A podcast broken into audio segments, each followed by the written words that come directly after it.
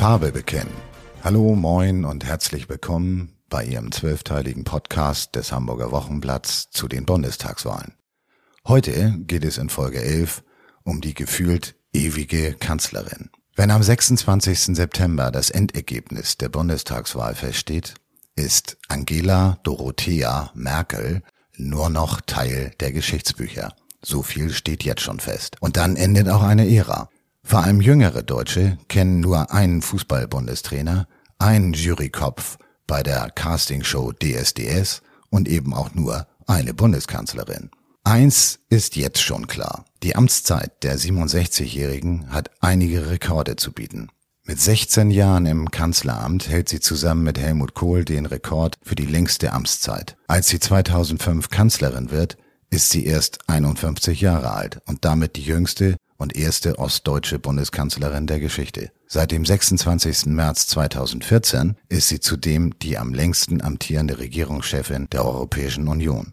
Aber Merkels Amtszeit ist mehr als Rekorde, denn die Bundeskanzlerin hat sich in ihrer Amtszeit vor allem auch durch lange Verhandlungsnächte und eine klare Marschrichtung einen Namen gemacht. Finanzkrise 2008, Eurokrise, Flüchtlingskrise, Corona-Pandemie. Gegner und Verbündete beschreiben sie als verlässlich, vor allem in Krisen. Die frühere EU-Kommissarin Vivienne Reding aus Luxemburg etwa schaut zurück. Das war eine Politik der Vernunft, das war eine Politik auch der Solidarität, aber unter Bedingungen. Es war richtig. Deutschland wurde viel kritisiert. Deutschland hatte Recht. Und meistens setzt sie ihre Vorstellungen auch durch. Mit dem Ausstieg aus der Atomenergie als Folge des Atomunglücks in Fukushima und ihrem fast schon legendären Satz, wir schaffen das, in der Flüchtlingskrise setzt Merkel neue Maßstäbe in der Politik. Besonders in der CDU galt sie bis 2018 als unangefochtene Parteivorsitzende und Wahlkämpfe der Partei wurden exakt auf sie als Person zugeschnitten. Das Bild von Mutti Merkel entstand dadurch. Aber es gab auch Kritik. Während viele Merkel dafür feiern, dass sie in der Flüchtlingskrise 2015 mehr als eine Million Geflüchtete in Deutschland aufgenommen hat, sind andere voller Hass und verschaffen unter anderem der AfD große Zugewinne bei den darauffolgenden Wahlen. Als 2020 die Corona-Pandemie Deutschland erreicht, verfolgt Merkel bei den immer wiederkehrenden Corona-Sitzungen mit den Ministerpräsidenten der Länder eigentlich ihren alten klaren Kurs. Sie will eher vorsichtig agieren und lieber mehr Einschränkungen beschließen, als das Virus schneller in den Griff zu bekommen. Aber die Entscheidung liegt nicht allein in ihrer Hand und sie muss sich der Meinung vieler Kritiker auch unter dem Ministerpräsidenten beugen. Die Entscheidung, die sie hat, gibt sie aus der Hand und lässt den Bundesgesundheitsminister und die EU-Kommission vor allem in Sachen Impfstoff agieren. Und dann scheitert sie auch noch mit ihrem Vorschlag zur sogenannten Osterruhe. Es ist ein Rückschlag, ein weiterer. Es folgt ein denkwürdiger Auftritt, bei dem sie sich bei allen Deutschen dafür entschuldigt und alle Schuld auf sich nimmt.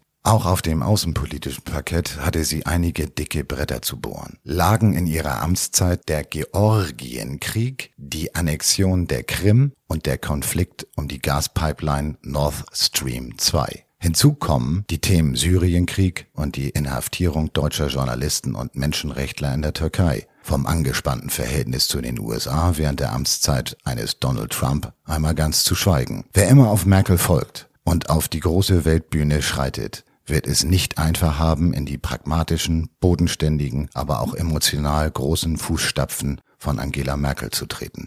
Nun ist Frau Merkel nicht gerade für ihren überbordenden Humor bekannt, aber wussten Sie eigentlich, dass es im Bundestag nicht nur bierernst zugeht? Der damalige Bundestagspräsident Norbert Lammert von der CDU etwa mahnte im Oktober 2006 den FDP-Politiker Daniel Bahr, Herr Kollege Bahr, Sie denken daran, dass Sie nur eine begrenzte Redezeit zur Verfügung haben. Sie reicht nicht aus, wenn Sie jetzt mit der Verlesung des Dudens beginnen. So, nun bleiben Sie gespannt und freuen sich schon auf das Finale und die Folge 12 unseres Podcasts ab 22. September, wenn es um die wichtigen Menschen hinter den Kulissen geht, nämlich den Wahlhelfern. Bis dahin, wie immer, beste Grüße von Ihrem Hamburger Wochenblatt.